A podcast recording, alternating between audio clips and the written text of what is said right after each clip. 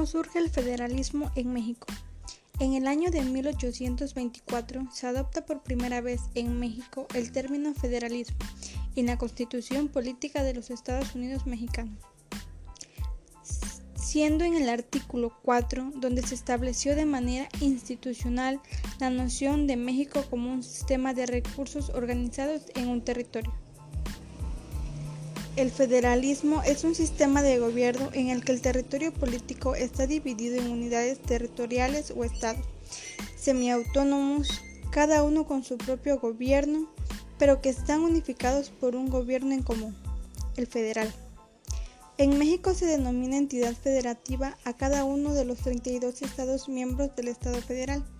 Cabe recordar que la Carta Magna indica que en lo concerniente de su régimen interior nuestra república es representativa, democrática y federalmente, compuesta por estados libres y soberanos, pero unidos en una federación.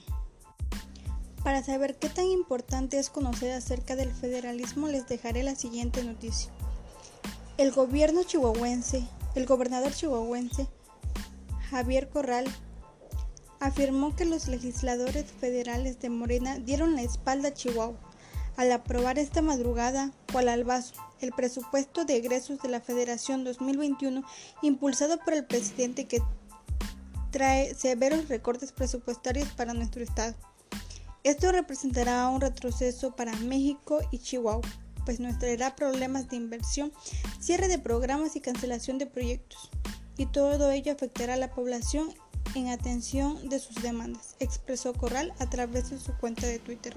Es por eso que debe de ser muy importante conocer quiénes nos otorgan los servicios públicos como es la seguridad, la educación, el agua potable, la vivienda.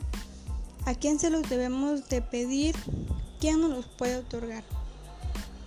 Así que te invito a conocer más acerca del federalismo.